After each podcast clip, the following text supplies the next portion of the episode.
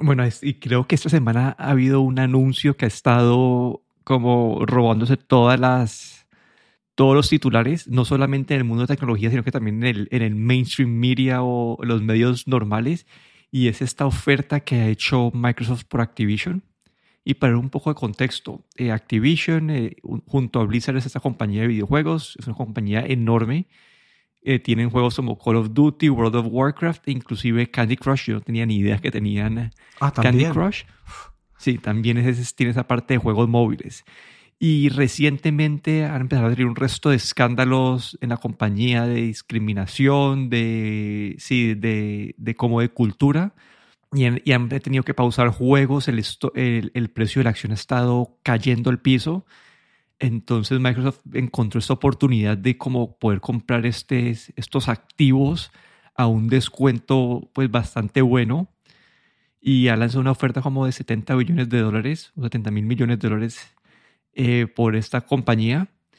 Y acá pues no sé, como que acá hay hay, que, hay, varias preguntas, ¿no? Como que la primera es, uno, si este, si este trato se va a lograr pasar dado el clima que hay en este momento de, contra las compañías Big Tech. La segunda es, ¿por qué, ¿cuál es la jugada de Microsoft con esto? Y la tercera es como cuál sería el impacto en los videojuegos, como las tres, como, como campos grandes que veo como que, que pueden afectar. ¿Vos qué, ¿Qué pensaste vos? Bueno, a mí eh, lo primero, claro, me quedé pensando por qué está Microsoft haciendo esto, ¿no? Y luego, después de leer un poco de información, ¿no? Entendí eh, cuál es la finalidad o, lo que dicen que es la finalidad, ¿no? De, gastarse 70 mil millones eh, en, comprando esta Activision. Y, y, yo veo ahí que, bueno, Activision tiene juegos como el World of Warcraft, eh, que es bastante conocido desde hace ya muchos años. Es como un mundo virtual eh, en el que tú, bueno, tú puedes, eh, pagas una mensualidad, una suscripción mensual, ¿no? Y puedes jugar, tienes un personaje que pues, vas bueno, que eliges inicialmente y luego vas pues mejorando y te mueves en un mundo virtual, ¿vale? que vas luchando por ahí, bueno, y tienes también otros amigos que a lo mejor también están conectados a este World of Warcraft y puedes jugar online y veros online, ¿no? Entonces, todo esto pues eh, nos hace mucho pensar en el metaverso, ¿no? Y, y creo que este es uno de los eh, principales puntos de Microsoft, ¿no? Después de ver lo de Meta o Facebook, renombrado ahora como Meta, y, y ver los movimientos que está haciendo, yo creo que Microsoft eh, realmente, aparte de lo que es la parte de, que hemos hablado también, la parte de de Teams y de reuniones virtuales y todo esto en la parte de negocios, pero en la parte de entretenimiento no tenían nada eh, para el metaverso, ¿no? Para, para, o para entrar en este metaverso. No tenían eh, una plataforma, digamos, ya establecida, ¿no? Porque el, metaverso, como hemos hablado en otro capítulo, pues eh, van a haber muchos metaversos. Va a haber uno de Facebook, va a haber de, pues, de Microsoft, bueno, de otras compañías, ¿no? Y yo creo que aquí Microsoft ha visto que, esta parte del metaverso, ¿no? de la realidad virtual, una de las partes más importantes van a ser los videojuegos. Y comprando Activision, que ya tiene, digamos, una especie de metaverso, ¿vale? Es como este World of Warcraft especialmente, es como un mundo virtual que ya, que ya existe durante muchos años y que tiene muchos, eh, muchos eh, jugadores eh, mensuales. Y creo que aquí ha visto esa, esa necesidad que tiene Microsoft, ¿no? Y ha dicho, pues bueno, me voy a comprar Activision que ya tiene esto y a partir de ahí ya pues voy a ir desarrollando ya mi, mi parte de metaverso en, la, en, los juegos, ¿no? Eh, eso creo que, que es lo, la idea, o creo yo que es la idea, ¿no? Después de haber leído también los comentarios y artículos. Sí, ahí hay otro punto, creo que el metaverso es un punto grande, pero también la otra parte que yo veo es esta parte del Game Pass y es que Microsoft ha estado enfocado, su diferenciador ahorita con Sony en esta, en esta, en esta generación, es que tratan de ser como que agnósticos a la plataforma. Ellos quieren poder que vos puedas jugar como que desde cualquier lugar donde estés. Y una, y una limitante es que en ese momento los juegos disponibles pues en el Game Pass eh, son, son poquitos. Entonces yo creo que como que al tener esta compra van a tener mucha más flexibilidad de, de qué juegos pueden ofrecer esta plataforma de Game Pass, que es como Netflix para videojuegos. Y poco a poco, pues ya que te puedes acceder a todo esto, como va a tener más, más valor para la gente, porque una cosa es que vos, listo, vos vas a pagar estos, no sé, 10 a 15 dólares al mes para, una, para unos juegos que, para una, selección de juegos limitados, pero si tienes todas las opciones, se vuelve más atractivo como este servicio y pueden ir poco a poco como transicionando a que más gente se vuelva a estos, esos, este revenue o esos ingresos de suscripción, que es lo que están como que, como, sí, no sé, como que me, me ayuda a pensar que es que, que es, una, es una, una herramienta para fortalecer su ofrecimiento de Game Pass. Y esto como que, y la implicación de esto, yo creo que, yo que te decía acá al principio, ¿no? que la implicación puede ser enorme, ya que si empiezan a haber más y más ofrecimientos de, de juegos en estos servicios de, de, streaming, pues vas a tener menos necesidad de comprarlo. Y es como lo, mismo que vimos en la parte de, de películas, antes, antes de Netflix, vos cogías y ibas a iTunes y comprabas o alquilabas tu película,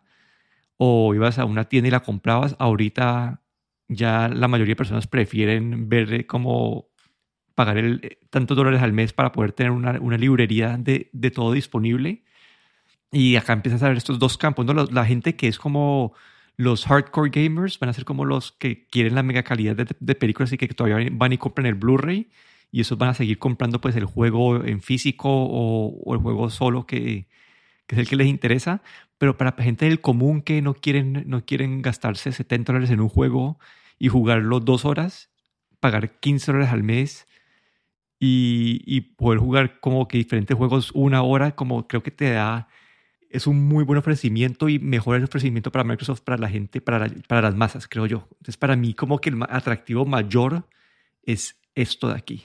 Sí, ahora que lo mencionas, la parte de, suscripción también, pues con, juegos como World of Warcraft que estaba leyendo aquí que, bueno, tienen hasta eh, jugadores activos 4.8 millones eh, en el año 2020, pues eh, también ofrecer, podrían ofrecer eso, un, un modelo de suscripción pues que podría englobar ya todos esos 4.8 millones de suscriptores ¿no? de World of Warcraft.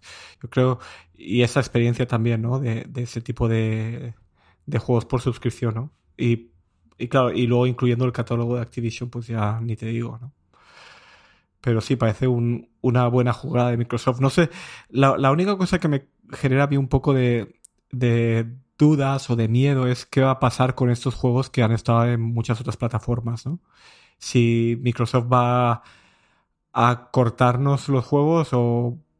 Yo creo que no, yo creo que no porque he leído de todo un poco, pero eh, hay que ver, por ejemplo, Minecraft, que fue comprado por Microsoft y Minecraft sigue estando en todas las plataformas, ¿no? Pero bueno, habrá que, habrá que ver qué pasa. Sí, y ahí esa es la segunda parte, ¿no? Lo que te decía, ¿qué va a pasar con el videojuegos? Como que yo asumo que eh, aquellos que, que, tienen una base súper grande en este momento y que no puedes como, si en ese momento la base es 50-50 como Sony Microsoft, pues no vas a, a perder el 50% de tus ingresos. Pero si es una base más pequeña y que se pueden dar el lujo y empezar a traer más gente, yo creo que eso sí se van a volver más, bueno, que ahora están atados a una plataforma. Y, y esto va, yo creo que esto va a forzar a Sony también a hacer movimientos y a Tencent hacer movimientos y tal vez empezar a comprar más compañías y haber una consolidación. Y eso pues lleva, lleva a la duda de qué va a pasar, ¿no? Como que será que esto, este, este negocio sí, va, sí lo van a dejar permitir, dado toda la atención del Big Tech recientemente, que, no, que, que dicen que pues el monopolio, que tal cosa, que es anti, anti no sé, anticompetencia, etcétera.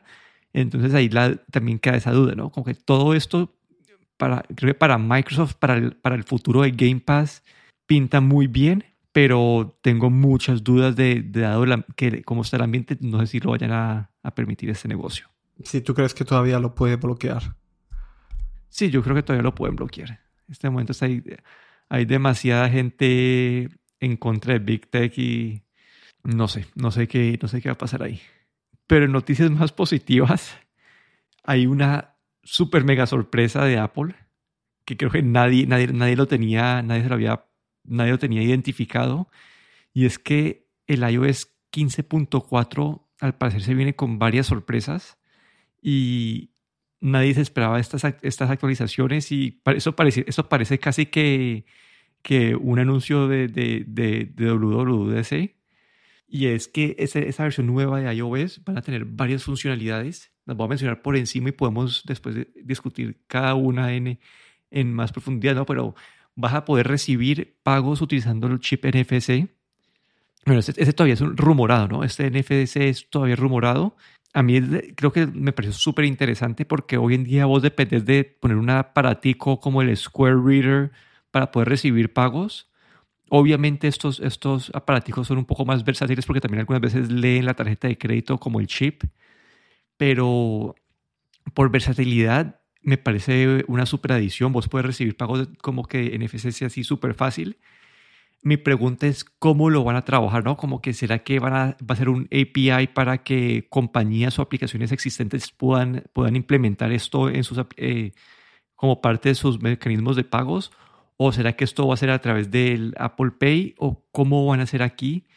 Porque una vez más, ¿no? Todos los ojos en Big Tech y acá estás atacando al, negocio o parte del negocio de estas compañías. No sé qué pensaste vos de este NFC Payments. Pues eh, esto, como siempre, en, en Europa nos deja un poco así como sin mucha reacción porque no tenemos el sistema este de, eh, ¿cómo se llama? Apple Cash o que ya existía, ¿no? Para poder mandar, eh, creo que en Estados Unidos que puedes mandar dinero utilizando tu cuenta de tu tarjeta, creo, de, Apple y puedes, puedes mandar dinero vía eh, iMessage, creo. Entonces, toda esta parte financiera, digamos, de, de pagos en Europa no, de Apple no existe. Entonces, eh, claro, la idea es buenísima porque ves muchos, en muchos lugares ¿no? donde tienes que comprarte esta maquinita y suscribirte a este servicio para poder eh, habilitar pagos pagos inalámbricos. Y bueno, tienes que pagar una comisión a la empresa que te da este servicio y todo esto. Y sobre todo en lugares como eh, pues este tipo de pagos que puede ser en, en, un puesto de comida que está temporal y esto sí, lugar, este tipo de lugares, ¿no? Y con esto pues haría un gran servicio, ¿no? A, a, esa, a esa gente, ¿no? El no tener que depender a lo mejor de una tercera compañía, ¿no? Y el poder recibir estos pagos directamente ya sea con el Apple, con el sistema de, de Apple de, bueno, de el sistema, digamos, bancario de dinero de Apple o, o como dices tú, con una integración con aplicaciones de tercero, ¿no? Habría que ver si esto, si, como te digo, si va a ser más eh, específico para Estados Unidos o va a ser a, nivel global. Pero bueno, eh, esto se, ha, se, se está rumoreando, ¿no? Tampoco no sabemos exactamente eh, si va a venir o no a lo mejor es un rumor y no llega exactamente en, la 15.4, sino que se anuncia en el WWDC. Pero bueno, habrá, habrá que ver para la release de este 15.4 que, que es lo que, si viene o no viene esto al final. Sí, esa, a, mí la parte de la facilidad me parece muy, me parece, me parece una idea súper buena, como que a mí sí me, me, gusta esto, me atrae para alguien, para un, como dijiste vos, la parte que alguien tiene un negocio pequeño y que no tienes que tener nada más y puedes empezar a recibir pagos como te, te, te empieza a hacer que el, proceso de arrancar tu pequeño negocio sea mucho más fácil. La otra grande creo que, que también ha en todas las noticias ahorita ha sido la del Face ID y es que Apple, ahora cuando vos abrís el, el iOS 15.4 por primera vez, te dice desea poder utilizar Face ID con, un, con, una, con una máscara o un tapabocas y vos puedes escoger sí o eh, no y pues lo puedes activar después desde, desde la parte de configuración. Aquí me da un poquito a mí de dudas porque cuando Apple lanzó este Face ID decían sí, es que la, la, la, la probabilidad, de, de, una de un, no sé, una aceptación falsa es una entre 10 millones o lo que sea. En este no han dicho, no han dicho nada, ¿no? Como no, no, no sabemos si la seguridad disminuye, si disminuye, por cuánto disminuye. Lo que sí han dicho es que el Face ID normal, vos lo puedes utilizar con gafas, lo puedes utilizar eh, con gafas de sol. Este de aquí te dice, no lo puedes utilizar como con gafas de sol. Y para cuando utilizas gafas se toca, o lentes, se toca eh, guardar los lentes también para que Apple pueda distinguir. Es decir, que está mucho más enfocado en, eh, en pequeños detalles de alrededor de los ojos para poder utilizar esto. Pero mi pregunta es, ¿cómo cambia el nivel de seguridad? Que esta parte no nos queda clara, no tenemos esta información. Y bueno, yo, yo doy un poquito de confianza porque Apple no va a, aprender esto si en verdad fuera como tipo los de los de los otros, de los, los, los Android que usaban la, simplemente la cámara y que los podías poner una foto impresa en papel y que te lo, te lo desbloqueaba. No creo que lleguemos a, ese nivel de inseguridad, pero me queda esa duda. Sí, yo, eh, claro, la noticia es bienvenida y en estos tiempos de pandemia, pero claro, me crea esas dudas, ¿no? Yo obviamente si la mitad de tu cara está cubierta, eh, la fiabilidad va a ser la mitad al menos, ¿no? Que si la fiabilidad ya de por sí era muy buena, pues a lo mejor que sea la mitad de fiable, pues sigue siendo muy fiable comparado con otros métodos. Puede que sí, ¿no? Pero claro, nos crea esa duda. Y luego la otra cosa es que leí es que parece que, que sí que va a ser no solo para desbloquear el teléfono, sino también hasta para el Apple Pay. Y esto ahí me parece un poquito más arriesgado, ¿no? Yo no sé si hubiese una opción para habilitarlo solo en eh, la parte de máscara, solo para desbloquear el teléfono, por ejemplo, pues sería un poquito más seguro, pero eh, por ahora parece que una vez eh, lo activas con máscara, pues sirve para todas las funciones de, del Face ID. habrá que ver si Apple da un tipo más de información sobre cuán seguro es eh, comparado con utilizarlo sin máscara. Pero bueno, esto también lo que me hace pensar es que habían habido muchos rumores, ¿no? De si el próximo teléfono, el próximo iPhone iba a tener un, eh, otra vez un Touch ID también para un lector de huellas. Y yo creo que con esto básicamente están diciendo que olvídate, ¿no? Que aquí nos quedamos con el Face ID con máscara o sin máscara, pero no, no creo que veamos un Touch ID en el futuro ya. Sí, la parte del Touch ID ya con todos estos cambios lo veo un poquito menos probable. Y en siguiente noticias, que este fue uno que me pareció a mí bastante interesante, pero yo creo que casi esto es algo bastante nicho. Y es que si tenés el servicio, tenés un iCloud pago, puedes eh, atar hasta cinco dominios a esta cuenta de iCloud y puedes generar cuentas, eh, utilizar el, el, iCloud Mail para, para esas cuentas. Y eso me parece bueno porque hoy en día no conseguís, esos servicios no son baratos y no, no son fáciles de conseguir. Y yo, yo tengo como que 20 dominios así por con los que he jugado a través de los años y que tengo varios correos. Y yo, tenía, yo tengo un mini servidor, pero yo podría empezar a pasar varios de estos dominios aquí, dejar de pagar ese, ese, ese servidor y, y quedar con cinco dominios con correos y puedes compartirlos con tu familia y tu familia podría también como utilizar esos, dominios para generar sus propias cuentas si querés. Entonces me pareció algo bastante chévere, dado que puedes utilizar la infraestructura ya existente para, para, para usar esos dominios y no tienes que pagar un hosting por separado. Como que lo único es que obviamente estás atado a la plataforma de Apple, pero no sé si eso te aplica a vos o no, pero... Pues eh, la verdad es que la, la opción es interesante, pero el problema para mí es el, el iCloud, el mail de iCloud de Apple, el servicio que ofrece Apple de, de mail, de correo electrónico, que no es muy bueno, porque eh, tiene algunos problemas con las notificaciones push, eh, que cuando lees eh, un email en la parte web, no lo marca automáticamente como leído en tu teléfono, a no ser que abras abras la aplicación. Y es un poco inconsistente comparado con el, con el, el servicio que puede dar cualquier mail que tenga soporte para Microsoft Exchange. Entonces es lo que me hace un poco como eh, pensar que, bueno, eh, ofrecen esto, pero deberían mejorar también su servicio de, correo electrónico porque hoy en día para mí no es una opción. Pero es interesante, la verdad es que para una persona que está completamente integrada también con el correo de iCloud, pues la verdad es que eh, ofrecer esto, eh, digamos, eh, incluido en el servicio, pues la verdad es que está muy bien. Sí, sí, sí, me, parece chévere, pero yo creo que, pero creo que es bastante nicho esta de aquí. Después otra también así que, que es un poco como por saber y es que las compañías van a poder listar aplicaciones como en el App Store de forma privada.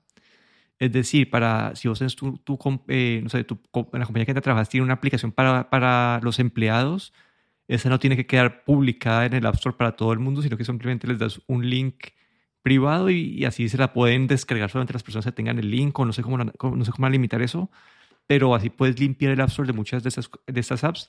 Y otro uso de esto es para apps de eventos, como que no sé, hay no sé, el Mobile World Congress 2021 y generan su propia app y se la ponen en el App Store y todo el mundo va y se baja esa, pero ahorita vas a poder crear uno, uno privado y esa app como que nunca queda, pues no va a quedar ahí en el App Store de, de por vida. Yo creo que es una forma buena de limpiar bastantes apps que son de uso muy específico o para un, para un número limitado de personas del App Store. Sí, para, sobre todo como tú dices, esas aplicaciones que solo sirven para un año, por ejemplo, que son de, de Mobile World Congress o de algún esto que es del 2021 o del 2020, pues la verdad es que luego a veces vas al App Store y te ves aplicaciones que dices, bueno, ¿qué hace esto aquí, no? Y, y con este, este sistema, ¿no? De, de aplicaciones no listadas, pues eh, se ahorrarían eh, o nos ahorraríamos también en las búsquedas pues muchas aplicaciones que ya no tienen sentido, ¿no?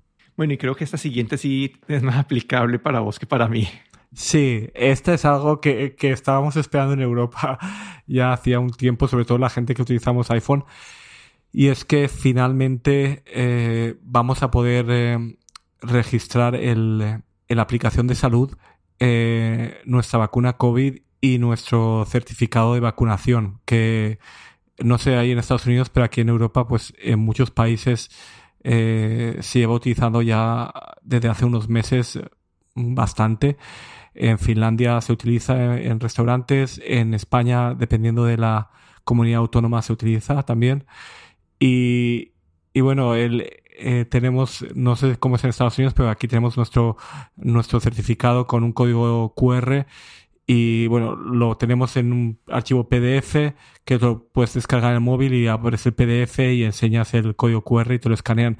Pero con esto pues vas a tener eh, la posibilidad también de tenerlo en tu en eh, la aplicación de Wallet o en el en el iPhone. Entonces simplemente con el doble clic del del botón de encendido ahí puedes acceder cuando accedes a tus tarjetas eh, de Apple Pay pues también puedes acceder a, a tu certificado de, de vacunación que la verdad es que, bueno, es bastante útil tenerlo a mano, sobre todo aquí en Europa. Y es algo que ya habíamos visto que en Estados Unidos sí que eh, creo que estaba ya disponible desde hace tiempo, desde el año pasado, y, y, era algo que estábamos mirando con envidia y finalmente va a llegar a Europa. No, aquí con envidia no lo mires tanto porque aquí tenemos un pedacito de papel y ya. Eso depende acá, depende de cada estado y ah, vale. Eh, no hay nada digitalizado. No, de, cada estado tenían como que trabajaban con compañías eh, terceras para generar como una versión digital. Dependía de, de terceros. Y esa versión, ajá, y depende del estado. Entonces, no, no, eso que, que ese, esa envidia no, no, no, no, estaba bien colocado. Ah, Vale, vale. Vale, vale. Entonces la envidia la, tendréis vosotros, ¿no? Porque aquí en Europa tenemos un certificado que es común en toda la Unión Europea y puedes viajar, bueno, en toda la Unión Europea eh, el certificado de, tu país es válido. Entonces, eh, yo con mi certificado de Finlandia, pues eh, lo hemos utilizado en España sin ningún problema. Así es que, bueno, esto nos facilita un poquito más la vida. Sí, y por último, tenemos los emojis, emoticonos eh, nuevos en esta versión. No sé cómo que, que, mencionamos aquí, pero es que hay varios, varios nuevos. Sí, a mí siempre, siempre, bueno, desde los emoticonos es algo que le tengo mucho apego porque cuando vivía en Japón, eh, no sé si sabes que los emoticonos o los emojis eh, surgieron allí en Japón con los teléfonos de Docomo primero y es algo que llevo utilizando desde hace muchos años, ¿no? Y, y y me acuerdo cuando me volví a mudar a Europa, ¿no? Que todavía no habían emoticonos y luego vino los iPhones con emoticonos. Bueno, la verdad es que es algo que le tengo bastante apego. Y ahora con el, eh, con la actualización 15.4, pues vienen, creo que son 32 eh, nuevos emoticonos. Así es que yo siempre estoy contento de nuevos emoticonos y, bueno, es un, una adición siempre eh, que va a mejorar tus mensajes. sí, sí, sí, sí. te da más, más diversidad en lo que puedes hacer con tus mensajes. Hay de todos, como que acá hay hasta hay una tarjeta de identificación. Ya tenemos tarjeta de identificación. Hay batería baja, ese no, no, no, lo había visto. Sí, hay, hay hombre y mujer embarazados, bueno, hay de todo. La verdad es que interesante es, y bastante gracioso. Sí, hay algunos, algunos bastante graciosos este, en esta nueva esos nuevos emoticonos. Sí, a mí lo que no me gusta es que siempre cuando recién salen me dan ganas de utilizarlo por el Betty, pero nadie los puede ver cuando se los manda. Entonces... Sí, eso es otra. Hasta que no estén todos actualizados, no van a poder verlos. Y cuando, y cuando están todos actualizados, ya se me ha pasado a mí el... Las ganas de usarlos. Las ganas de usarlos. ¿Y qué puesto de Amazon que, que, me compartiste aquí? Sí, hay algo bastante curioso, ¿no? Yo no, no sabía que esto existía, pero bueno, eh, parece que durante, desde el 2000, eh, creo que es desde el 2018, Amazon había estado eh, pagando a empleados para que para que utilizasen Twitter para dar como feedback positivo sobre lo que es trabajar en Amazon, ¿no? No sé si os acordáis que hace unos años hubieron pues bastantes críticas hacia los empleados de Amazon, ¿no? Donde decían que había gente que tenía que hasta orinar una botella para poder alcanzar lo, lo que se les exigía, ¿no? A nivel, en los almacenes donde estaban haciendo empaquetamientos y bueno, todo esto, estas noticias que llegaron hace unos años. Y parece que ahí Amazon empezó a hacer, pues, eh, a nivel eh, interno, ofrecía, pues, eh, algunos tipos de recompensas, ¿no? A, a esta gente que, que, que se hacían conocer como embajadores de Amazon y que en Twitter sí que tenían unos, unos, eh, unos nombres de usuario que tenían como una identificación ¿no? para saber que era un embajador de Amazon, ¿no? Pero bueno, que Apple había elegido a, a un, habían como, creo que eran como unas 50, un poco más de 50 cuentas, ¿no? De Twitter, que eran estos embajadores y, y, estos pues hacían como comentarios como positivos de lo bien que es eh, trabajar en Amazon, incluso a veces con un poco de ironía, ¿no? Hacia, hacia esas, esos otros comentarios negativos que se habían escuchado, ¿no? Un poco, digamos, un, un uso de las redes sociales un poquillo de, de dudosa moralidad, ¿no? Digamos. Y parece que Amazon, pues, mm, parece que no le ha ido no le ha ido muy bien o han pensaron que esto no, que parece que había tenido bastante crítica, habían habido bastantes críticas y, y bueno, y parece que a final, a finales del 2021 pues ha dejado ya este, este, digamos, este esquema de, de organizado que tenía Amazon para, para este tipo de, de cuentas de Twitter. La verdad es que es es un poco, a mí me parece que no es la mejor manera de, utilizar eh, Twitter. Y este tipo de como eh, la gente que habían elegido en estas para hacer estas cuentas de Twitter pues hacía eran trabajadores pues que tenían sentido del humor y que eran un poco irónicos no y siempre como hacer un poco de burla no hacia esos esas otras quejas que habían habido ¿no? y la verdad es que no me parece muy adecuado por parte de Amazon y finalmente pues eh, han, lo han parado. Sí, esto no solamente, pues, esta práctica como que queda mal en todo tipo de situaciones. Es como cuando, cuando, como cuando los restaurantes le dan, no sé si esto pasa en Europa, pero acá en Estados Unidos con Yelp, los restaurantes dan como comida gratis para que la gente ponga un review bueno.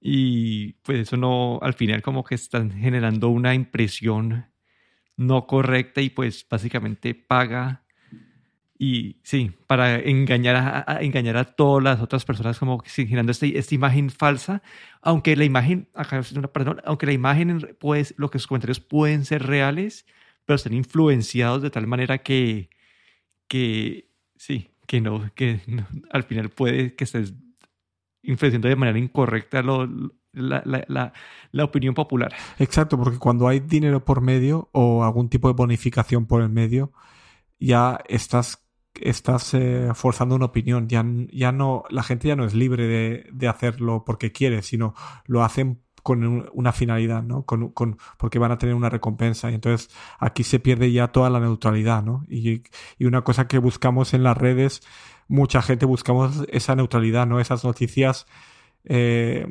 eh, queremos evitar esas noticias falsas, ¿no? Y queremos buscar eh, neutralidad y, y, y, y, noticias objetivas, ¿no? Y con esto, pues, Amazon había, había, estaba jugando en contra, ¿no? Pero bueno, creo que eso ha sido nuestro resumen de la semana. He pasado de todo. semana no estuvo tan tranquila como anteriores. Aquí me despido, Daniel Dorronsoro. Y aquí Guillermo Ferrero.